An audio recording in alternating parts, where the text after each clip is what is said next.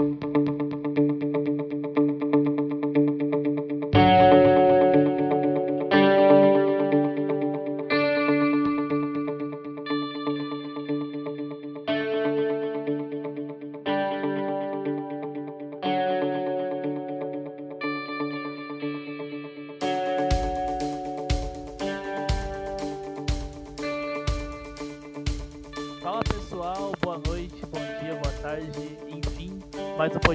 Corinthians Scouts. Vocês pediram, eu tô de volta. Dessa vez a gente vai entrar em polêmica. Nem gostamos de polêmica, né? Vamos começar então com o seguinte: vamos apresentar o pessoal. Eu já vou jogar na mesa qual que vai ser o assunto. E aí é a hora que. É a hora, como diria o Galvão Bueno, é a hora que separar os homens dos meninos, né? Uh, então vou fazer o seguinte: vamos começar apresentando o Joe. Fala, Joe. Dá um salve pra galera aí, mano. Boa tarde, bom dia, boa noite, independente do horário que você estiver nos escutando. Sou o Joe, que faço parte do Scouts também é, desde janeiro. E hoje a gente vai falar sobre polêmica, então fica ligado aí e compartilha com os amigos, e é isso. Beleza, agora vamos pro João Iso, que é o nosso coordenador de dados. Fala, Iso, dá um salve aí, mano. E aí, pessoal, tudo bem com vocês? É, fale, meus queridos ouvintes. Hoje vamos entrar em polêmica, um assunto que está rendendo bastante, né? O Joe e o nosso convidado é, falaram, repercutiram bastante do assunto, então espero que vocês gostem aí. Também faz parte do projeto do Scouts desde, desde esse mês de maio. Isso. E por último, o carro-chefe dessa polêmica toda, desse assunto bombástico, polêmico e até um tanto quanto divertido de debater, que é o nosso querido Luiz Fabiani. Fala, Luiz, dá um salve aí, mano.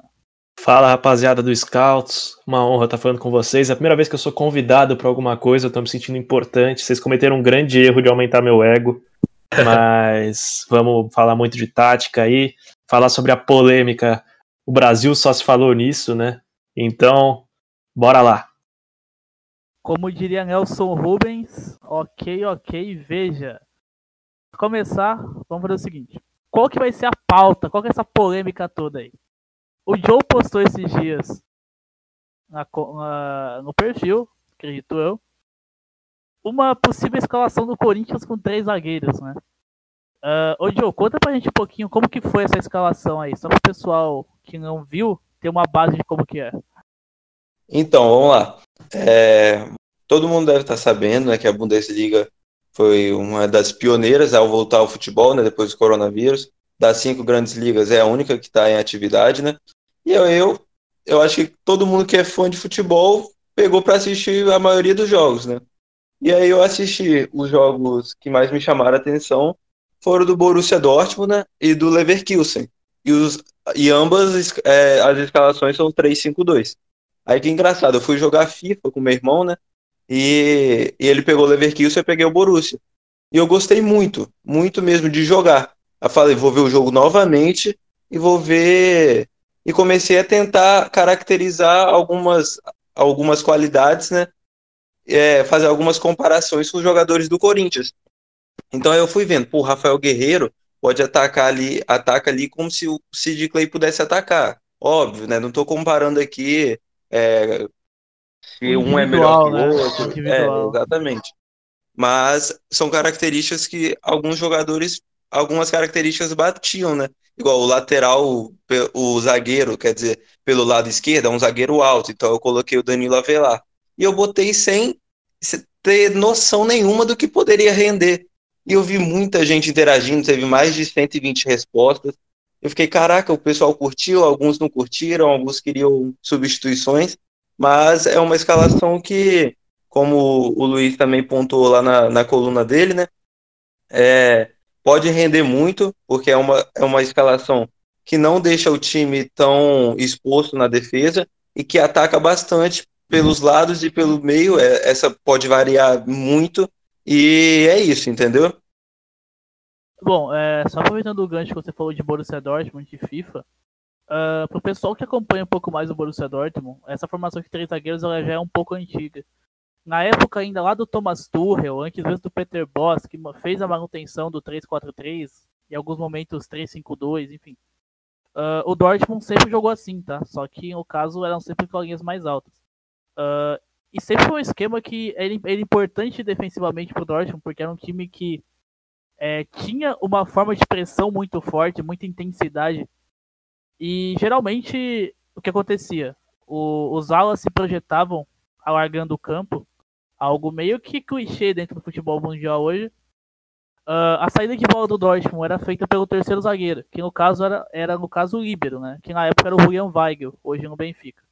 Uh, o Weigel era o responsável pela saída de bola, que municiava o pessoal da frente ali. Em algum momento o Muri Sain, é, enfim, em outros momentos também até o Shinji Kagawa jogou por um tempo ali centralizado pelo meio.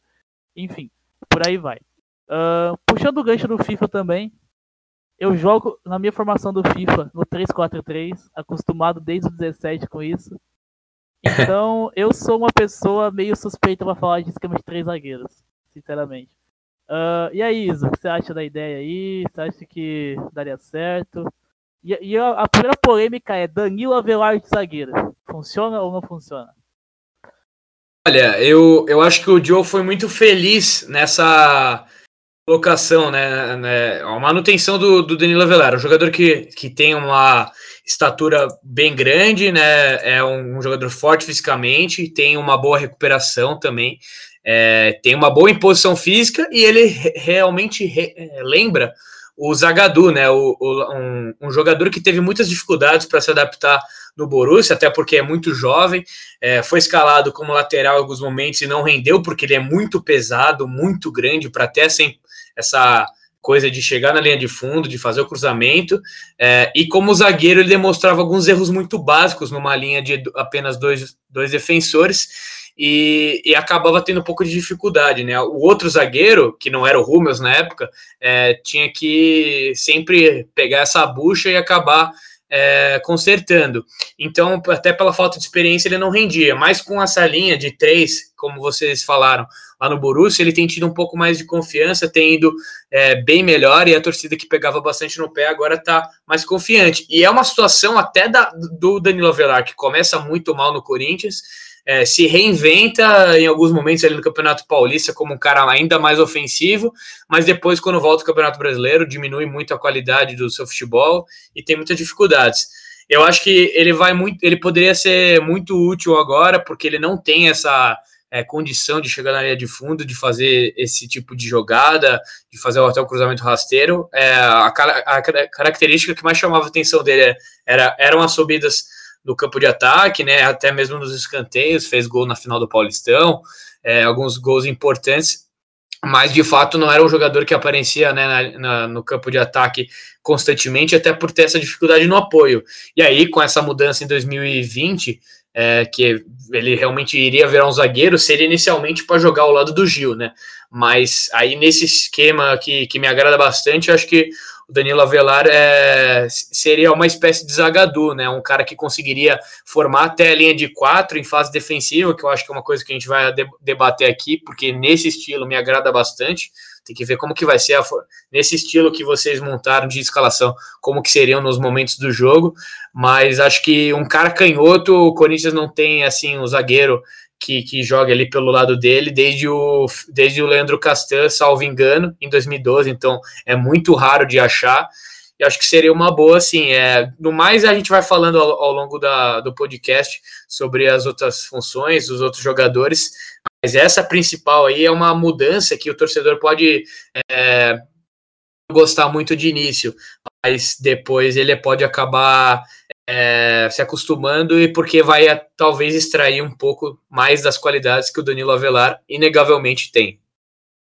Bom, antes da gente passar para o autor da, dessa polêmica toda aí, que levou da plataforma do Twitter para outros horizontes de discussões e de ódio de muita gente, uh, só pontuar o que o Iso falou, uh, o pessoal que não, não pegou a chegada do Zagadu, em muitos momentos ele chegou a atuar como lateral direito Enquanto o Lucas Piszczek, o polonês que na época era ainda lateral direito, virou zagueiro. O Piszczek vira zagueiro e o Zagadou vira lateral. Então houve uma troca aí entre os dois e depois acabou sendo corrigido porque o Zagadou claramente é uma questão técnica muito limitado, enfim, fisicamente muito muito mais um porte de zagueiro do que provavelmente lateral. Agora, vamos passar para ele, Luiz Fabiano, o cara que levou essa polêmica até o meu timão, até o fora do meu timão. Uh, foi, foi muito criticado por lá, é bom ressaltar isso aí. O pessoal não gostou muito, não. Mas e aí, Luiz? Conta pra gente aí. Agora é a sua hora. Então, para quem não sabe, talvez o meu, nome ainda não está em, em, evidência, assim, eu trabalho no meu timão, sou colunista, escrevo uma vez por semana, e me inspirando justamente nessa thread que o Joe fez no Twitter, eu, eu esbocei também um esquema de três zagueiros, também baseada nas equipes de Bayer Leverkusen e Borussia Dortmund, é, com uma leve mudança, ele escalou o Matheus Vital, eu optei pelo Johnny Gonzalez por ser um cara de gerar profundidade, eu vou até trazer a escalação, é, seria com Cássio, aí um trio de zaga, Pedro Henrique pela direita, Gil pelo meio, Danilo Avelar como zagueiro pela esquerda, uma linha de quatro com Camacho e Cantijo como volantes, Fagner numa ponta, Sid Clay na outra, ali na, como extremos interiores, né, um extremo invertido, eu coloquei o Johnny Gonzalez e o Luan, e o Bosseri na referência, eu ainda, até depois de publicada a coluna, fiz uma reflexão, acho que até o Fagner sendo esse interior como um articulador combina mais com o Johnny Gonzalez, ou talvez até o Ramiro fazendo essa função e o Fagner dando amplitude.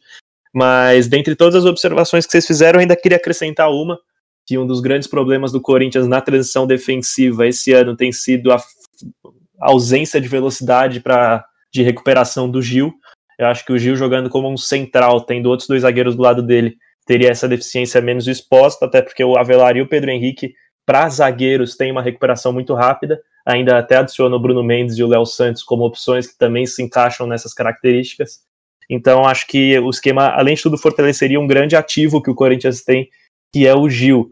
Outra situação, Cantijo sendo forçado cada vez mais aos passes longos, Camacho tendo um, um papel muito mais de contenção, dando liberdade tanto para o Fagner, tanto para o Sid Clay subirem, sabendo que vão ter três zagueiros e um volante cobrindo. Então, aí que eu sustento mais ou menos essa formação, também vale ressaltar mais uma vez, muito baseado na thread que o Joe fez no Twitter.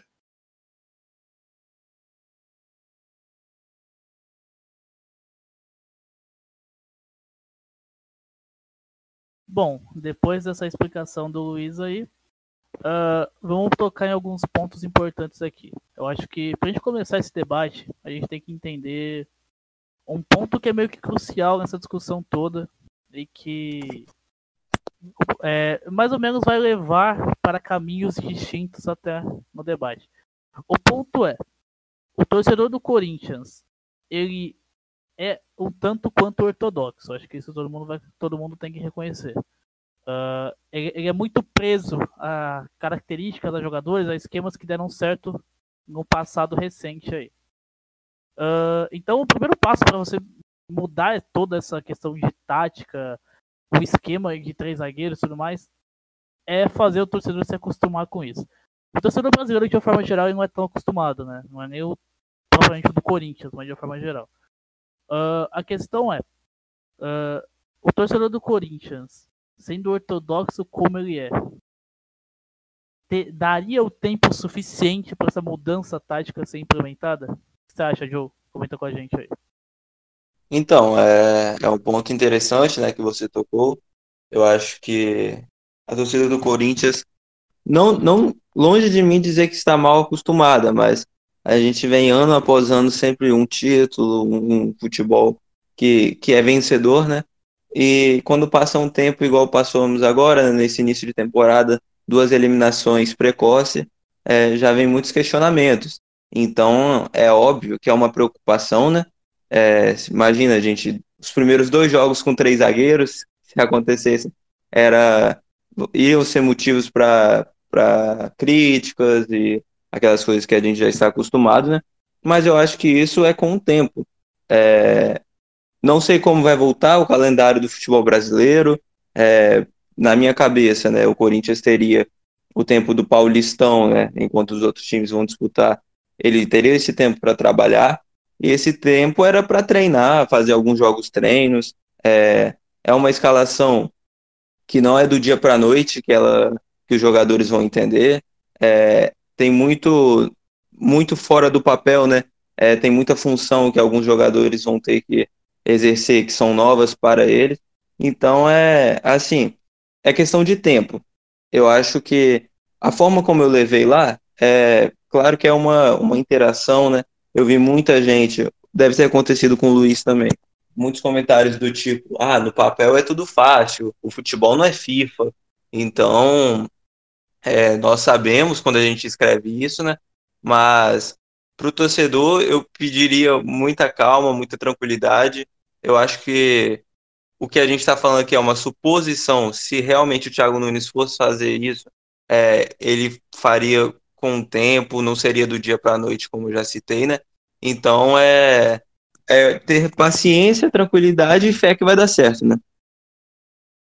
Ô, Joe, então, concluindo, é, acrescentando, aliás, melhor dizendo, nesse, nessa ideia que você falou, é, um papo que eu até tive, né, quando a gente fez uma gravação até mais cedo, no dia que a gente também está gravando esse podcast, conversei com o Luiz é, é, sobre a, a, dificuldade que o torcedor no futebol brasileiro tem de aceitar anos de remodelação de elenco, de mudanças bruscas de ideias de jogo, mudança de técnico, mudança de comissão técnica, de às vezes de departamento de, eh, de análise de desempenho.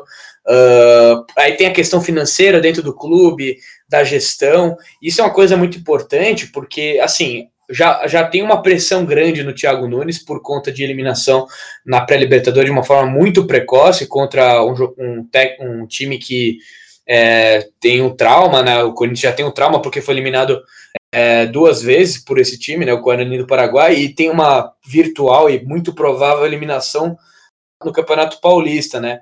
Então já tem essa pressão, por mais que seja um trabalho novo, com ideias realmente diferentes, a torcida já tem o bra... É, não deixa muito o braço a torcer, né? E não dá essa tranquilidade que, por mais que o torcedor do Corinthians acaba sendo até um pouco mais paciente, né? A gente consegue ver vários anos aí que a torcida acabava aceitando, é, apoiava muito o time, mas não nem sempre é, a, a, paciência acabava tendo limite, né?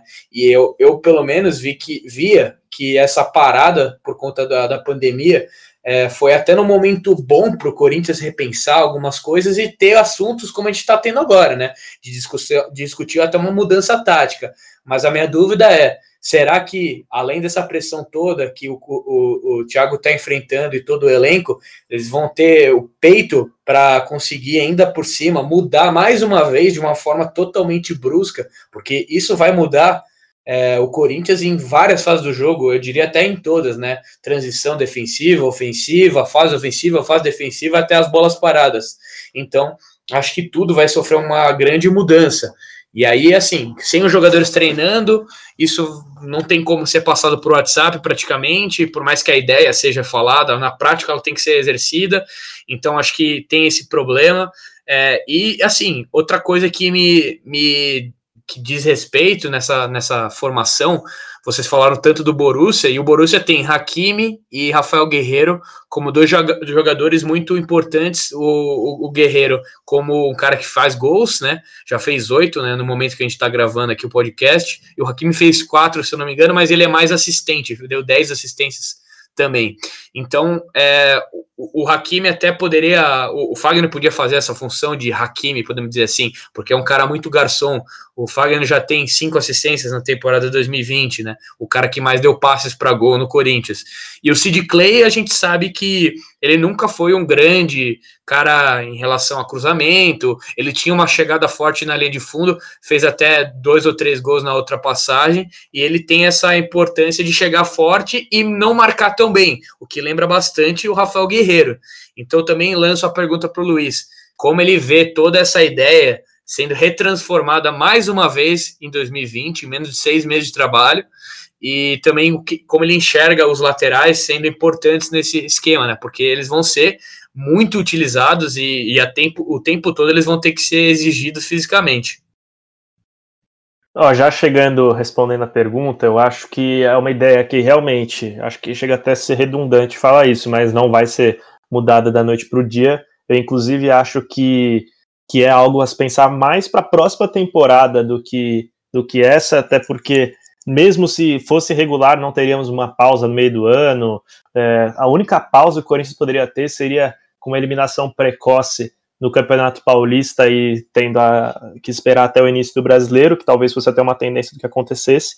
Mas eu, eu acho muito difícil realmente você iniciar um esquema desse tipo agora. O Corinthians hoje já se porta como se tivesse três zagueiros em algum momento, o Camacho fazendo a saída em três, ou o Carlos Augusto, como foram nos últimos dois jogos antes da parada.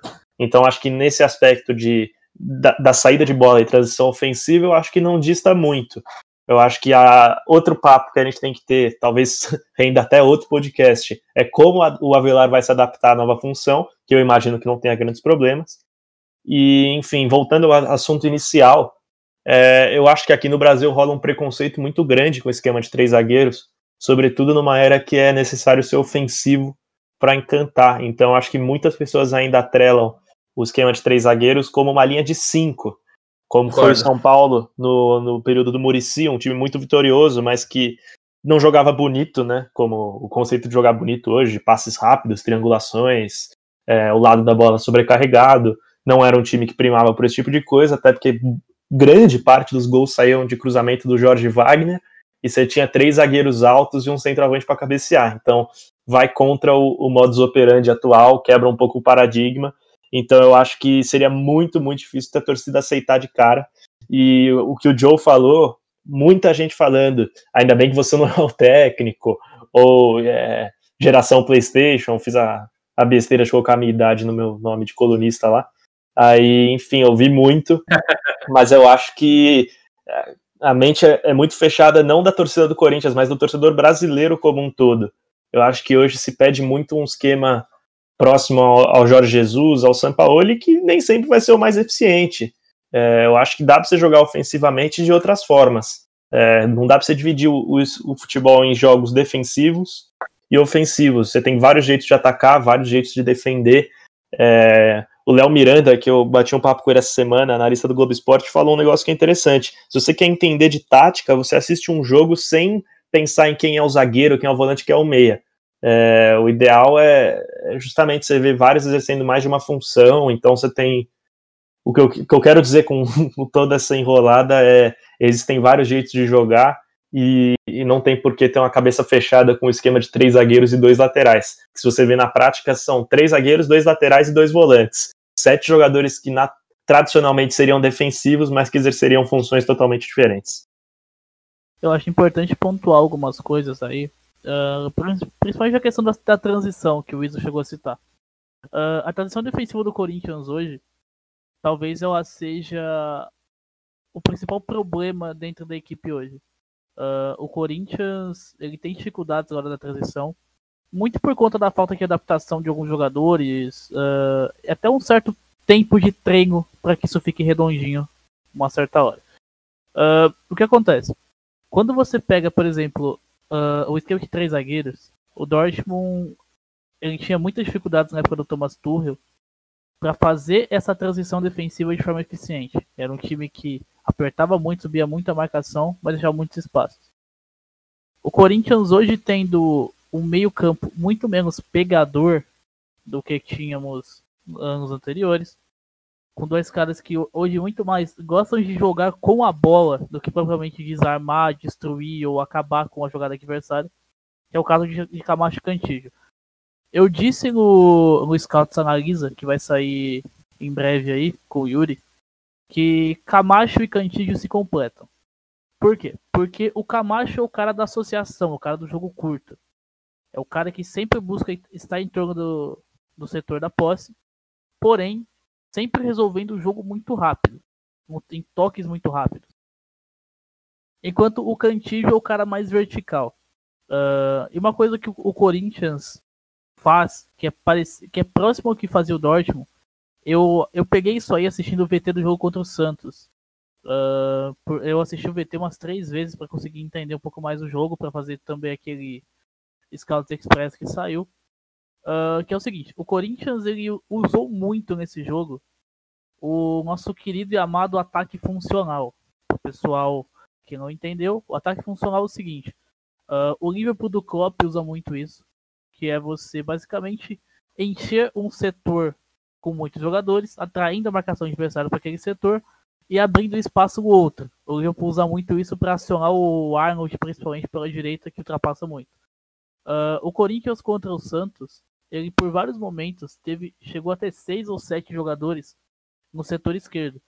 Como por exemplo, uh, no primeiro gol. Até que acontece uma, uma, virada de bola do Cantígio, que é perfeita, pega o Fagner em ponto futuro, o Fagner cruza para a área e sai o gol do Everaldo. Uh, o que, onde eu quero chegar com isso? A forma com que o esquema de três zagueiros pode beneficiar as subidas do Fagner. O Fagner, coincidentemente ou não, uh, tem uma característica até próxima ao que é o Hakimi. O Fagner é muito mais construtor que o Hakimi, na real. E eu não tô comparando o jogador, pelo amor de Deus.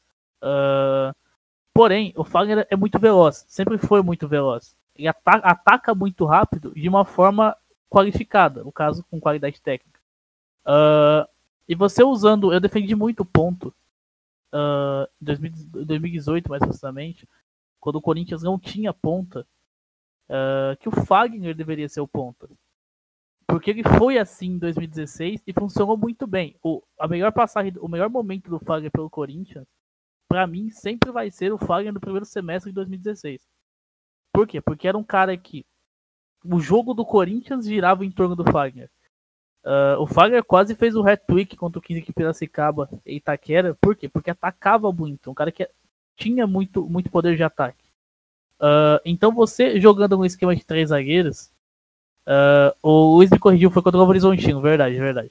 Uh, quando você tem um esquema de três zagueiros e você solta os dois laterais, no caso, são dois laterais. Para começar, o City Clay é algo próximo ao que é o Mendy no Manchester City, por exemplo.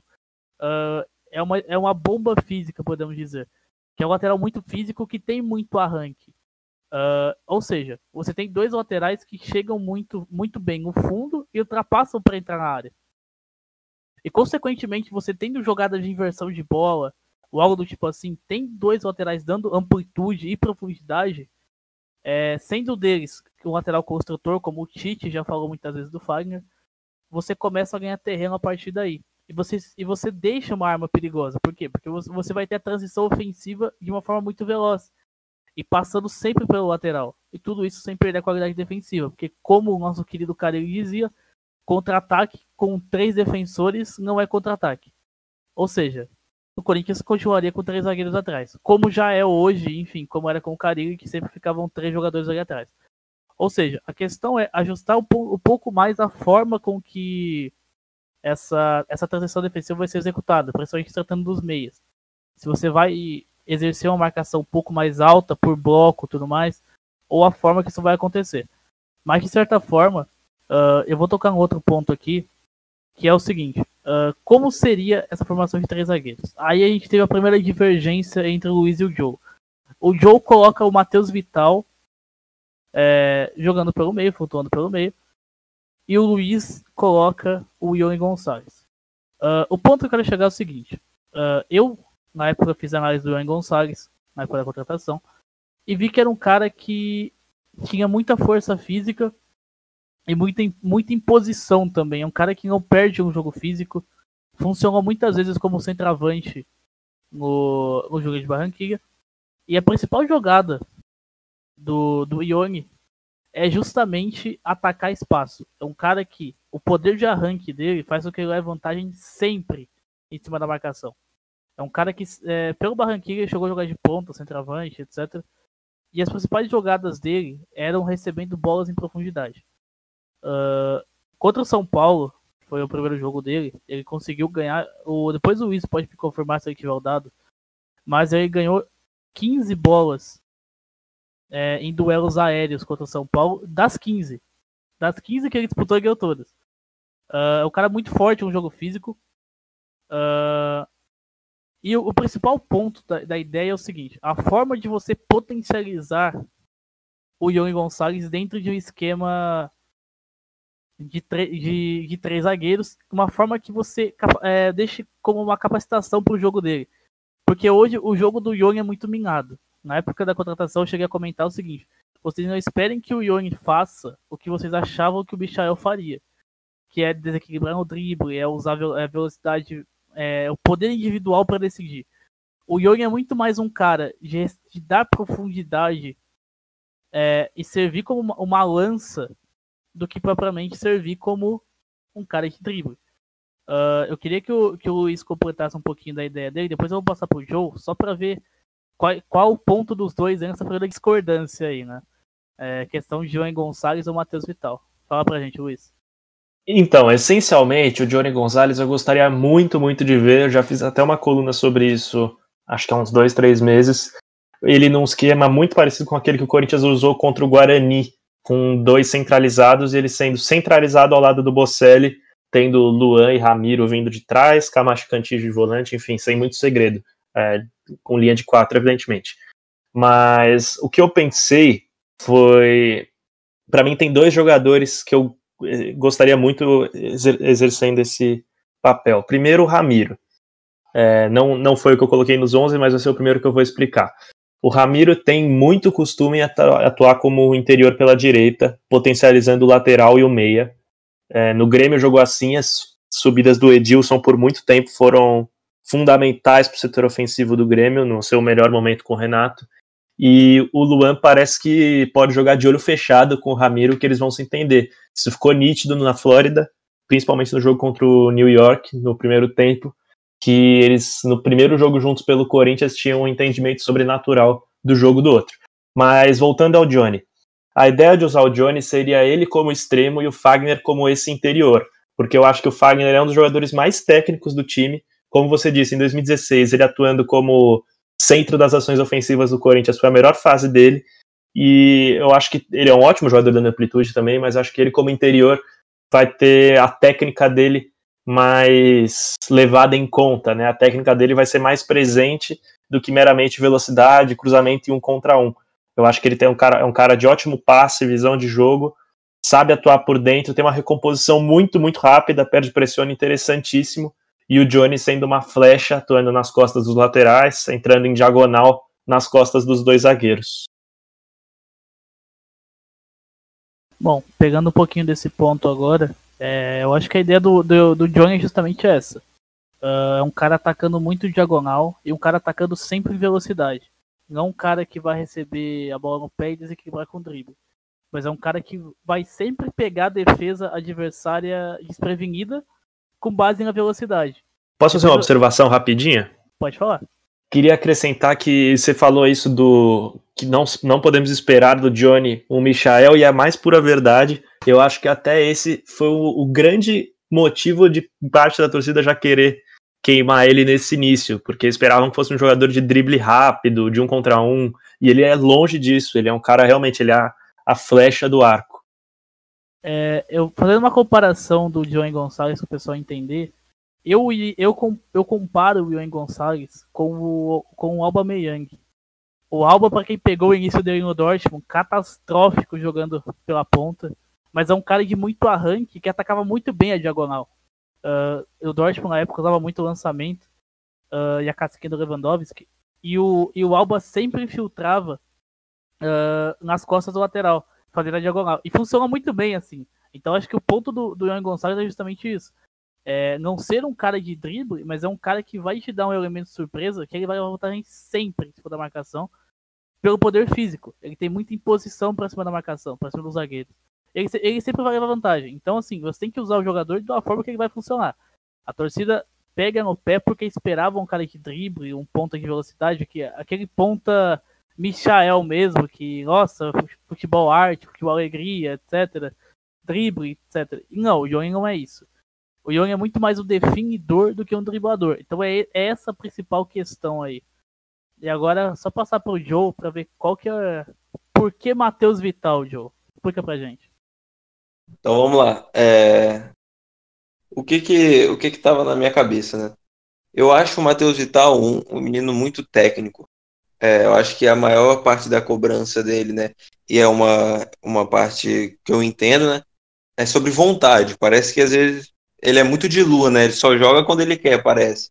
E eu acho que isso é uma coisa que a gente tem que trabalhar no Matheus Vital. A gente não, né, o Corinthians no caso. Mas por que, que eu, eu escalei ele ali junto com o Luan? Porque, fazendo comparações, né, é, com o Borussia, ali quem atua pelo lado direito costuma ser o Julian Brandt ou o Hazard, quando o Sancho não está, né? Óbvio. Então é, é um, é um joga são jogadores técnicos é, com bons passes, é, principalmente o Julian Brandt, né? E eu assemelho o Vital muito a isso. É, aquela assistência que ele deu para o Rodriguinho é, na final do Paulista 2018, aquela assistência que ele deu para o Gustavo no ano passado contra o Atlético Mineiro. Então ele tem bons passes. É, o que fica muito o que fica muito na cabeça do, do corintiano, né, do torcedor, é que às vezes ele não corre muito. É, e ele tem que realmente melhorar isso, porque às vezes parece que ele está totalmente desligado do jogo.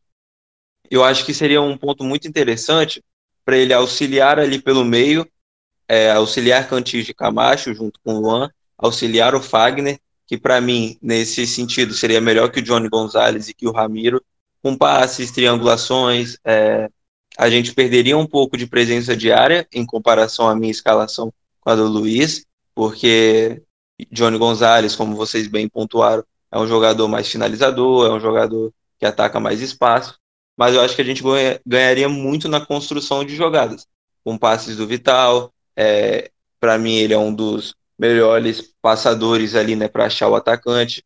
Então é, é mais nesse ponto. Ô Joe, só fazendo um acréscimo. É, você não acha que faltaria um pouco de profundidade, talvez? Você acha que o, o, Vital pode ser esse cara de profundidade, como já foi em algumas, algumas situações? É, então, esse é um ponto interessante, porque o Borussia, né, quem dá muita profundidade quando o Sancho não joga, é, às vezes, muitas vezes é o Haaland, né? Porque ele não, ele não é aquele atacante fixo. Ele se movimenta muito para as pontas, é, em transição, e, e, isso eu acho que, comparando com o Bocelli, né, não, não ficaria no mesmo, no mesmo patamar, em questão de características. Né? O Haaland é muito mais velocista. Talvez é, compararia, daria muito certo uma comparação com o Jô, né? É um alto, tem uma forte explosão, é, é veloz, é, é, até canhoto, né? É, em questão de profundidade, eu acho que o Luan jogando perto do Bocelli, é, o Vital também, a gente perderia em comparação ao Johnny, né? O Johnny é muito mais um atacante, mas eu acho que não seria um problema tão evidente, entendeu, Luiz? Certo, certo. Saquei. É, eu, eu, concordo, eu acho até que, eu, na minha opinião, realmente perderia um pouco. Eu acho que com, com as peças que a gente tem hoje, seria difícil manter o Bocelli nesse esquema. Exatamente. Bom, uh, Rapidão, agora... só, só para completar, Lucas. Pode falar, João, pode falar. É, e é exatamente o ponto que, que eu estava mais. Assim, agora até, bateu, até clareou uma ideia. Por isso que é muito bom conversar sobre futebol com quem entende eu acho que até o Johnny poderia ser um reserva imediato para o Bocelli. Porque o Johnny é veloz, é, tem a explosão muito grande, como o Lucas bem pontuou, né? E ele caindo ali para os lados na transição, é, claro, em níveis técnicos não dá para comparar com o Haaland, né? Mas em características, velocidade, para dar profundidade, eu acho que seria até um ponto interessante que dá para a gente começar a observar durante os jogos. Eu tinha comentado sobre o Ion, no, no, mundo utópico, o Ion Gonçalves seria o meu reserva pro Bocelli. Tinha comentado isso aí logo no grupo do, da CP Scout tempo atrás. Porque, pegando os jogos dele no Barranquilla, é um cara que fazia o pivô muito bem. Ele era muito bom retendo a bola. E é um cara que gerava muita profundidade. Uh, antes de passar pro Iso para desempatar essa história, eu quero só pontuar uh, o porquê do Ion Gonçalves ser o reserva do Bocelli, na minha opinião. Uh, o Palmeiras usou do Roger Machado usou por um certo tempo o Borja sendo o ponta de lança. O Borja que tecnicamente não era muito qualificado, mas é um cara de muita explosão física também. Uh, e, e, o que acontecia? O Palmeiras fazia saída de três, os dois zagueiros e o Felipe Melo recuando. Uh, e o Felipe Melo sempre mandava uma bola fatiada em diagonal para pegar o Borja saindo da esquerda aliás, da direita pro meio em velocidade. E sempre dava certo. Uh, inclusive contra o Corinthians, no jogo do 2 a 0 que o Rodriguinho faz o, o golaço, uh, o Cássio teve que antecipar uma bola e o Fagner de carrinho tirou outra. Que o bola recebe na cara do gol, as duas do mesmo jeito. Então, ou seja, uh, é um ponto em que o Ione agregaria muito por dar essa profundidade e ao mesmo tempo você tem um, um lançador que é o Cantídio para ser o arco da flecha que é o Ione Gonçalves, entendeu? Então no mundo tópico, por ter, já ter feito essa função, o Ione seria o, o, meu, o meu reserva do Bosseg aí. Aí a gente teria que trazer o ponto. Mas de qualquer forma, agora para desempatar essa história, fala com a gente, Iso. Matheus Vital ou Ione Gonçalves, ou então outro aí. Fala pra gente. Olha, eu acho que o seu voto, Lucas, é mais no Ione, né? Pelo que você tem dito aí, pelo que você falou. Eu iria de Ione pelo simples fato do, do que vocês falaram de questão de profundidade. Eu concordo muito, tinha visto que você tinha postado sobre o Felipe Melo e o Borja, viu, o, Lucas? E, e, é muito isso. O, uma coisa que a gente destacou, destaquei lá na época do Footstats, é, é, todo mundo, o Scouts é, acabou mostrando também, é essa questão de que o Ione Gonzalez não é driblador. A média de dribles dele era baixíssima, nem chegava mais de um drible certo por jogo. E é um cara que faz seus gols a partir disso, né? De algum lançamento nas costas da defesa, ele entrava em, em diagonal. É um cara que ia muito bem é, para afastar empurrar a defesa adversária, a questão da profundidade defensiva é, do, do, time adversário, ser, ser falta, ter falta de controle dos adversários em relação a isso. E aí é, ele conseguiria ajudar a empurrar isso, porque é um jogador físico, é um jogador que retém a bola, faz um bom pivô e consegue é, realizar a sua jogada, os seus gols dessa forma. Ele não é um jogador associativo, né? Isso é uma coisa que até me preocupa pelo lado que assim, é, que o, o, o, o Luiz escala o Ione é, mais pelo lado direito do ataque do Corinthians, e aí juntaria ali com o Fagner, o Camacho em eventuais triangulações, e o Luan do lado esquerdo com Sid Clay e Cantilho. É, o Ione, ele não é um cara que tem muito esse, essa questão de acertar um, um, bom passe, ele não tem uma grande, uma, uma, grande porcentagem de acerto de passe pelo que a gente viu no Fluminense e pelo que a gente provavelmente vai ver no Corinthians, né?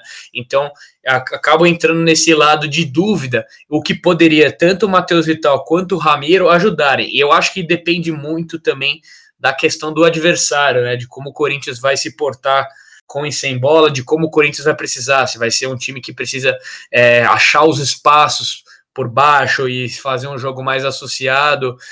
É, então, tipo, acho que depende muito disso. O Ione não vai te dar esse tipo de associação, sabe? E, e outro ponto que, assim, depois de, de deixar claro meu, a minha ideia, a minha opinião, que eu, que eu queria passar para vocês, trazer um pouquinho de dado, né?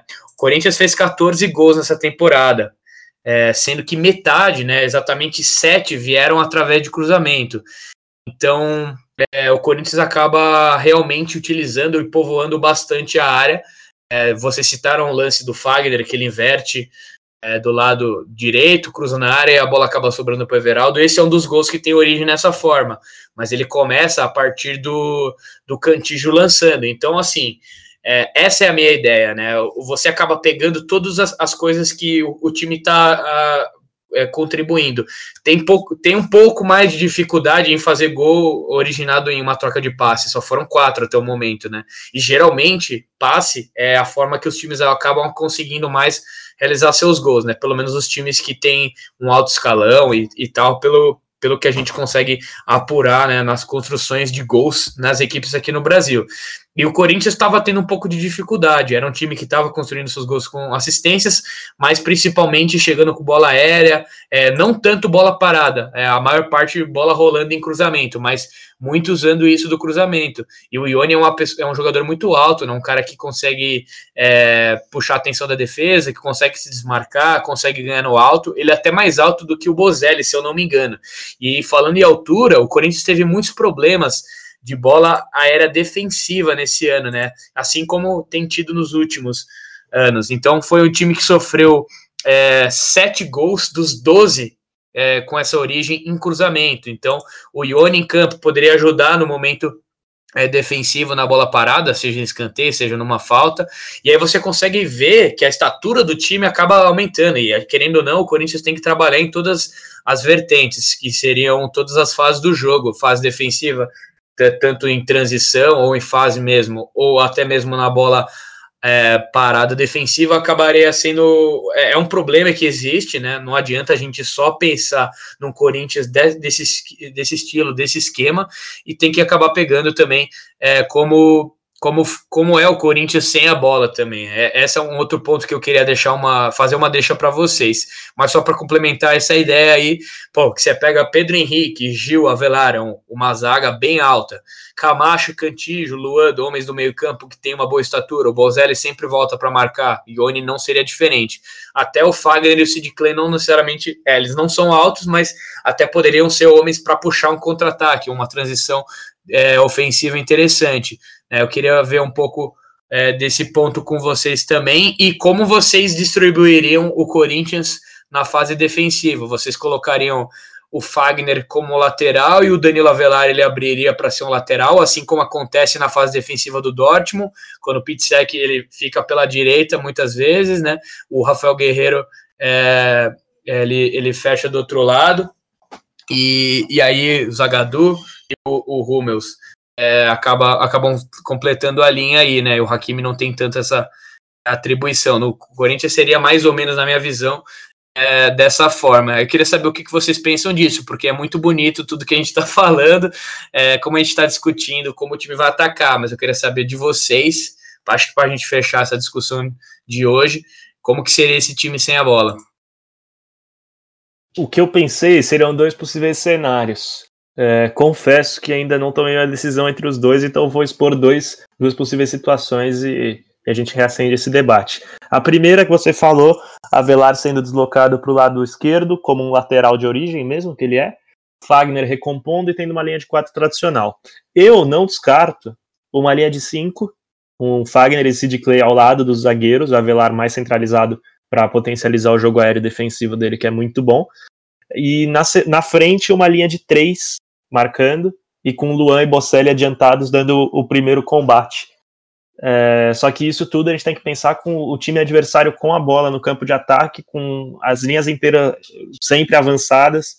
É, acho que o, o primeiro combate, no, eu gostaria muito de ver esse time jogando em linha alta, mas é o que eu disse, uma vez que tem a bola no seu campo de defesa no pé do adversário, eu gostaria de ver essa linha de 5. Não descarto a linha de 4, mas eu confesso que a linha de 5 me, me desperta mais curiosidade. Uh, eu sigo com o que o Fabiane falou e eu cito um exemplo. Uh, o Corinthians de 2017, sem a bola, costumeiramente atuava com uma linha de 5. Uh, ah, por quê? Quando o Romero fechava para ajudar o Fagner, e seja lá quem estivesse do outro lado, é, aliás, juntava para ajudar o Arana, e seja quem estivesse na direita para ajudar o Fagner. E o Corinthians tinha então uma linha de 5 e até muito menos uma linha de 6. Já que ficaria os quatro, os quatro defensores e os dois pontas fincados mais na parte defensiva. Uh, consequentemente, acredito que não ia mudar muito. O, os três zagueiros ficam dentro da área para potencializar a bola aérea defensiva. E os dois laterais retornam. Para quê? Porque aí você fica com uma linha de 5, você não, você evita com que essa bola saia da lateral e passe por dentro para pegar as costas, no caso do lateral. Por quê? Porque você já vai ter alguém na cobertura. Ou seja, você fecha a profundidade adversária, você potencializa a sua linha alta, aliás, a sua, a sua marcação na bola aérea, e consequentemente você acaba meio que suprindo vários e vários defeitos que o Corinthians atual tem. Uh, e, e, pega alguns lapsos também de defesa do Caribe. Uh, o trio de meio, concordo com o que o Fabiano falou. É, fecharia com Cantídio, Camacho e quem fosse o outro, quem quer que fosse o outro, seja o Ion Gonçalves, seja o Vital, ou seja lá quem for. E na frente ficaria Bocelli e Lua. O Luan em alguns momentos fazendo essa marcação, em outros momentos não. Uh, algo próximo com o que o Corinthians fazia com o Rodriguinho e Jô. Quando o Rodriguinho quase não voltava, ficava ao lado do jogo para tentar puxar uma transição ali. Então eu acredito que a ideia seria essa: é, deixa os laterais voltando com o papel de voltar defensivamente sem a bola, fecha uma linha de 5. Você potencializa o seu miolo de defesa de uma forma que sempre vai haver cobertura numa bola nas costas do lateral. E consequentemente você potencializa sua bola aérea também, bola defensiva no caso. já que você tem um trio de zaga muito alto e que vai bem de cabeça. Vamos só concluir aqui então, Iso. Então, é, no meu modo de ver, a gente, defende, a gente iria defender com uma linha de 5. O que, você propõe pra gente? Olha, eu, eu penso no seguinte: é, com Fagner, Pedro Henrique Gil e Danilo Avelar, uma linha de quatro, eu consigo pensar assim. É, com, com Cantígio Camacho ali, né? Normalmente, fechando o meio. É, o Ione Gonzalez é um cara que ajudava muito né, no momento defensivo no Fluminense, era um cara bem esforçado, fechava os espaços. Penso que ele poderia ajudar nesse momento pelo lado direito, e o Sid Clay um pouco é, na mesma linha, então conseguiria defender com quatro. É, o Corinthians muitas vezes em 2017 jogava assim, né? Quando não, não tinha esses momentos de seis que vocês falaram, jogava com os quatro na defesa e com o Romero na esquerda, o Jadson na direita, o Gabriel e o Maicon fechando. Então eu defenderia dessa mesma forma. Então, até os jogadores que são remanescentes daquele ano, o Cássio, o Fagner, é, enfim, não tem mais nenhum, né? Todo mundo foi embora. Até o Sid Clay, o Sid Clay pegou um pouco dessa época em 2018, já conseguia assimilar isso aí com mais facilidade, né? E aí eu deixaria, como o Luiz falou, o Luan e o Bozelli um pouco mais é, tranquilos, um pouco mais à frente para de repente ter menos desgaste, conseguir ligar algum tipo de contra-ataque se for necessário. Acho que acaba potencializando isso, porque deixar o Luan para ficar correndo atrás de jogador, é, para mim é um desperdício muito grande, né? Não dá para você ficar tendo esse, esse jogador desperdiçado nesse tipo de, de esquema. E aí você consegue ter o Sid Clay, é, ter o, apoio do Avelar, ele não precisa defender tanto, é, porque ele não é o, o forte dele não é realmente a defesa. E aí você consegue colocar o Ione também pelo lado direito, que ele teve até mais destaque no início no Fluminense, né? É, na época do Fernando Diniz, quando o Everaldo jogava pela esquerda, ele um pouco mais pela direita, às vezes trocava com o Luciano, é verdade, mas principalmente pelo lado direito, eu acho que ele tem intimidade ali, pode aproveitar essas invertidas do cantijo, da esquerda para a direita, que pode pegar eventualmente o Fagner, acho que combina muito. Bom, vamos tentar contato com o Joe agora, nosso representante direto de 2090, falando igual um robô. Vamos lá, Joe, tenta agora aí. Estão conseguindo ouvir aí? Agora vai. Perfeitamente. Beleza, então. Então, é, eu já sou mais, assim, um, eu defendo mais, diferente do ISO, né? Eu vou defender mais uma linha de 5, é, com Gil, Avelar e Pedro Henrique mais centralizados, né, com Fagner e Sid Clay marcando as laterais. É, Cantis de Camacho fazendo um combate ali, né? É, então seria mais uma defesa com sete defensores, óbvio. Matheus Vital um pouco um, vai ter, teria que voltar mais um pouco, né? É, e nesse ponto que o Thiago Nunes deveria tocar com o Matheus Vital na minha escalação, né? Se fosse se fosse representado né, pela minha escalação, é, porque aí na transição ofensiva já ajuda muito ter um Vital, Luan e um Bocelli, né? É, já pensando mais no ataque, né? E na defesa eu ficaria tranquilamente, é muito seguro. Uma, uma linha de cinco com Sid Clay, é, Avelar, Gil, Pedro Henrique e Fagner, que são três defensores centralizados altos, é, dois laterais com velocidade, é, para tentar defender todo e, e qualquer tipo de mano a mano pelas beiradas e, e tudo mais, eu me sentiria mais seguro com uma linha de 5 mesmo. Bom, acredito eu que batemos nos pontos importantes aí. Até pra gente não se alongar mais nessa discussão. Uh, queria saber se alguém tem mais alguma coisa para falar. Iso, Fabiane, mais alguma coisa? Acho que só encerramento agora mesmo. Beleza. Então, pessoal, primeiramente agradecer cada um de vocês que chegou até aqui. Fomentou esse debate um tanto quanto polêmico aí que não sei como ainda não saiu no, no Jornal Nacional, né? Imagina o William Bonner apresentando isso aí. Polêmica com o torcedor do Corinthians. É... Mas de certa forma é isso, pessoal. Agradecer a todo mundo que veio até aqui, nos ouviu até o final. Uh, e pedir o destaque final de cada um Primeiramente, começando com nosso querido amigo Iso. Fala isso, dá um adeus pro pessoal aí. Adeus não, até logo, né? Adeus é muito pesado. Exatamente. É o primeiro de muitos, né? Se Deus quiser, né, Lucas? É o primeiro que eu tenho a honra de participar. Antes de eu aceitar entrar no projeto do, do Scouts, é, já tinha papo pra gente, já tinha ideia de a gente fazer esses papos do é, com aqui com o Scouts e o Footstats, e agora que eu faço parte dos dois, então tá, tá tudo bem, né? É, mas é isso, espero que o ouvinte tenha gostado, né? Ajuda ao nosso trabalho você compartilhar, você passar para seus amigos, manda no grupo de, de futebol que você tem com seus amigos, manda no grupo de da torcida do, do Corinthians que você tem, seus amigos corintianos, manda para todo mundo que é muito importante, né? Já teve essa thread que o, o Joe fez e depois inspirou o Luiz a fazer um, uma coluna e agora a gente está fazendo para encerrar essa, esse podcast bem legal que vai ficar nas nossas plataformas para vocês escutarem.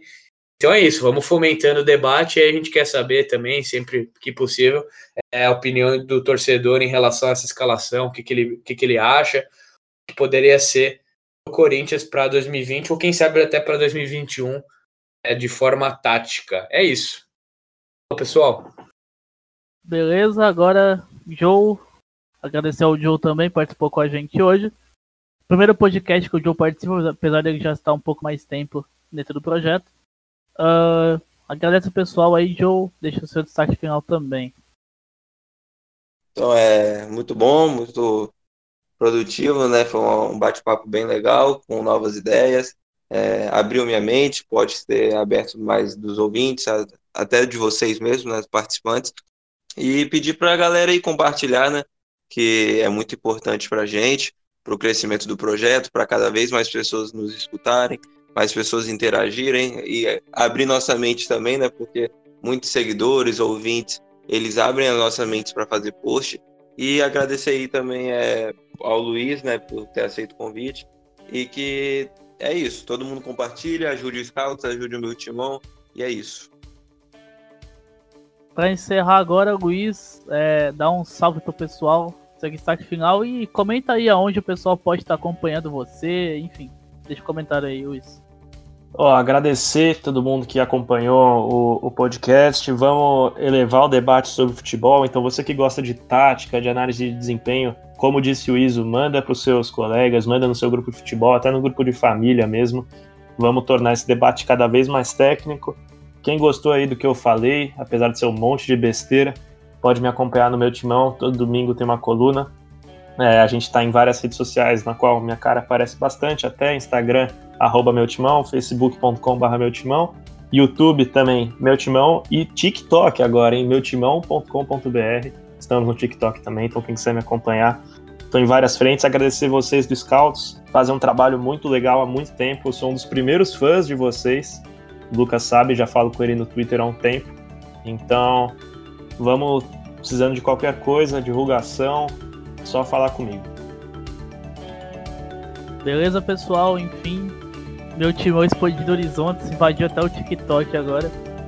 Uh, vamos despedir então, pessoal. Agradeço a todo mundo que chegou até aqui. Uh, essa semana bastante produtiva, tem Scouts do Boteco essa semana, um papo informal falando sobre derby. Uh, também vai ter o Scouts Analisa, tratamos um pouquinho de Vitor Cantillo. E logo menos esse podcast também vai ao ar, falando um pouquinho do Corinthians com três zagueiros. O que, que a gente pensa sobre isso. Enfim, é isso, pessoal. Agradeço todo mundo. É nóis. Vai, Corinthians.